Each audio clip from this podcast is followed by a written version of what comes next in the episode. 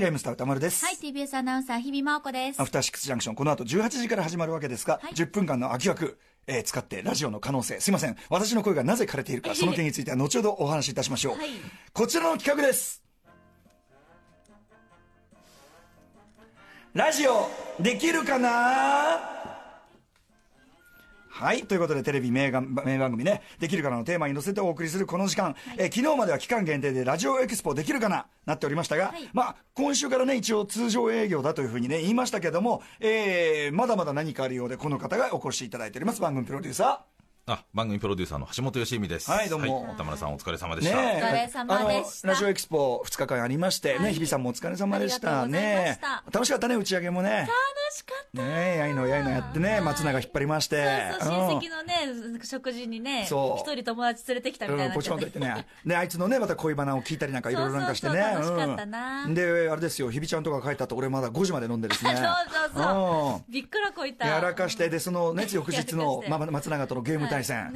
見事に乾杯いたしまして。本当にもうええまあ、正直ぼーっとしていたというね、ええこともございましたけどねちょっ。と酔っていたそうなんですよ。まあ、松永負けちゃったんで、まあ、罰ゲームというかね、まあ、ねえお返しとして、まあ、私はね、日本放送行って歌ってきますけど。い、やー楽しみ。で、昨日もあったじゃないですか、一日。で、帰ってね、またすぐ寝ればいいものをね、龍が如くセブン、ね。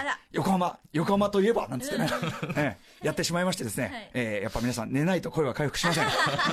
ええ。ということで声が枯れている状態でございます。はい。はい。ということで、えっと、昨日ラジオエキスポできるかな。まあ、盛り上げのためにずっとね、期間限定で。俺たちは貢献したよ。それがね、正直あの、コマ数とかね、そのブースの数とかですねえ、えまあ、かなり多く出してますから、本当だよ。だ放送だからって俺たちが、俺たちのせいじゃないからな。それは言っとくからな。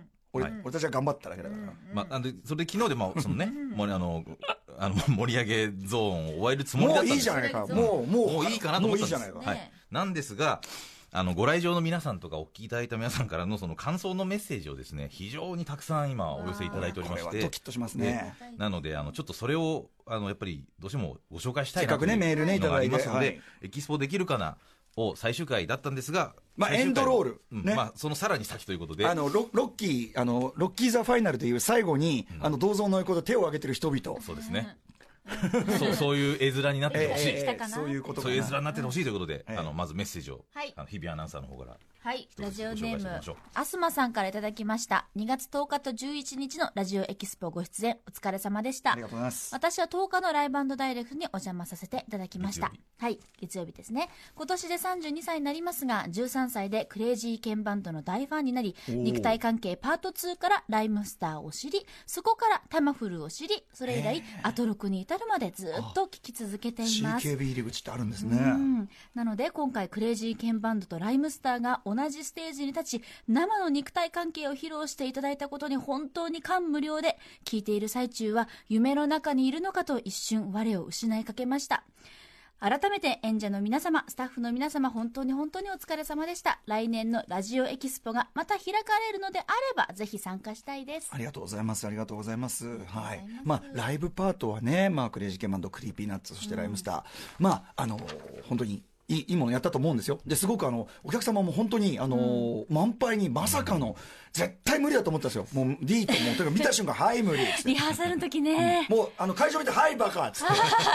言ってたんですけどちゃんとね満杯。本当の後ろの後ろまですごかったよね。くださいました、うん、しかもそのお客様それぞれがこれマミディさんも言ってましたけど、本当にその辺のロックフェスが比じゃないぐらいぶっちぎりで大盛り上がりしていただいて、あのみなでもこれは全ての皆さんのおかげなんですありがとうございます。ね、はい、あとまあ出演いただいた皆さんあのアーティストの皆様ありがとうございます。ライムスターの皆様ありがとうございます。はい。あどういたしまして。自分で言う。よはい、まだ来ております。はい、まだあります。えラジオネームアリーシー2さんからいただきました。今回のラジオエキスポで大変素敵な出会いと経験をさせていただきましたので、どうしても報告したくメールしました。もともと私は大のラジオ好きで、このラジオエキスポには絶対に行きたいと思っていたのですが、一緒に行くはずだった友人が直前に都合が悪くなり欠席。もったいないので、SNS の募集をかけてチケットを譲ることに。もちろん値段は上げずに、買い手の方と10日の会場前で現地で待ち合わせ。お互いぼっち参加だったので、そのまま一緒にライブを見ることになりました。最初は緊張していたのですが、お互いにラジオ好き、ヒップホップ好きということもあり、意気投合。10日のライブが素晴らしかったこともあり話が弾み夜には飲みに行くほどの仲になりましたいい翌日も一緒に参加。好きなラジオやヒップホップの話を話せる数少ない友人として次回のライムスターのライブに一緒に行きましょうという約束をして別れました。今回知り合った方と疎遠にならないようにこれからもライブやイベントなど一緒に参加していきたいと思います。スタッフの皆様演者の皆様そして各曜日パートナーそして歌丸さん。2日間大変お疲れ様でした。素敵な経験と出会いをありがとうございました。いやーこちらこそ嬉しいですね。これはね素敵ですねまあ確かにあのね同じ同じものが好きで集まってる皆さんがね来るわけですからそういう意味ではこう出会いの場っていう意味ではね。今までもラジオイベントでそういうのねちょいちょいあのお話は聞きましたけどそれの場これの規模ですからね。えわざわざ横浜までねご足ね労ありがとうございます。ありがとうございます。ありがとうございます。本当にね、おはぎなどに会ってないですかね。うんもう一発いきましょうかね。はい。これ私読みでいいですか？はい。歌丸さんに読んで歌丸さん読んでいいですか？はい。えーとね、トランキーロさん、えー歌丸さんラジオエキスポ2日間お疲れ様でした。そして、日比さん、はい。高校演劇人買いました。あ。ららららインタビューとても面白かったです。あり。がとうございます。小学1年生の学芸会でお客おえー観客の前でお話をする初めの言葉に選ばれ、えー大勢の前で話す表現することが快感だったという原体験が現在アナウンサーとして活躍する日比さんのベースになっているというお話、しびれました。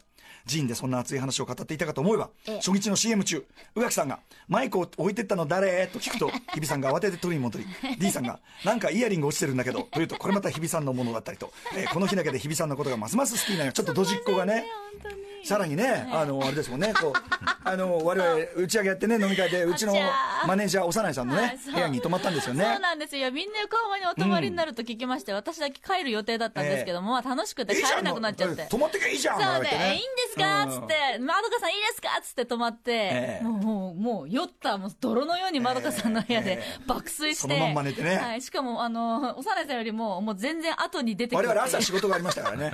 チェックイえン、チェックアウトギリギリまで、もう無理です、すいません、立ち上がれませんってって。えダミンをね、はいダミンをむさぼり、そして忘れ物をし。うん本当に翌日使うはずの仕事道具である化粧ポーチ丸ごと置いてって、また幼いさんに取りに行ってもらうという。ドジっ子ひびちゃんというのが。すいまはいかわい可愛らしいことじゃないですからお世話になりましたいいじゃん、いいじゃん、いいじゃんね。うんそんぐらい楽しい。だ、あの、まあ、いろいろあったけど、まあ、頑張って我々もね、そういうね、ことも含めて楽しんだというのがありますからね。思い出になりました。うん。おこんなもんですかメールは。あああのまあ、まずはひとまずねあの皆様に感謝申し上げたいというのがありますので、ええ。本当にありがとうございましたこれはね、でも、まあ、我々、わね、私も散々ね、あの、文句たらたら言ってきましたけど、改善点があるということはね、おそらく、これだけしつこく放送上でも言ってますからね、伝わっているんだと思いますよ。あの。それはなんか真摯にね受け止めているということもありましたからね。だから来年もしまあ、やるのかやらないのか、はい。ね、えーにしてもね、やるにしても、まあ、何らかの改善はね、当然されているであろうということですから。ね。最後もう一つ。あもう一発。もう一つ、はい。すすめパイケーツさんからです。昨日はラジオエキスポ、お疲れ様でした。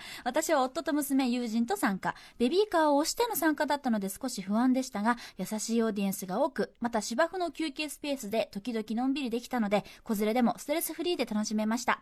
大好きな島尾さんは島尾ブースにて拝見。小顔で、華奢で可愛すぎるお姿に驚愕。目があったら恥ずかしいので目の前にいるのにインスタライブ動画を通じて見てしまいました。そして歌丸さん、昨日の17時50分からのアトロック放送で、あいつら訳も分からず手を振ってやがると言っていましたが、私たちに分かっています。我らの手にはラジコ、耳には Bluetooth イヤホンがありますから、今時のラジ、ラジオっ子、なめんなよ、わら。また素敵なイベントの開催楽しみにしています。ね、手を振ってくださる方になんと失礼なことなんでしょうか。ねとか、一般参賀みたいだろう。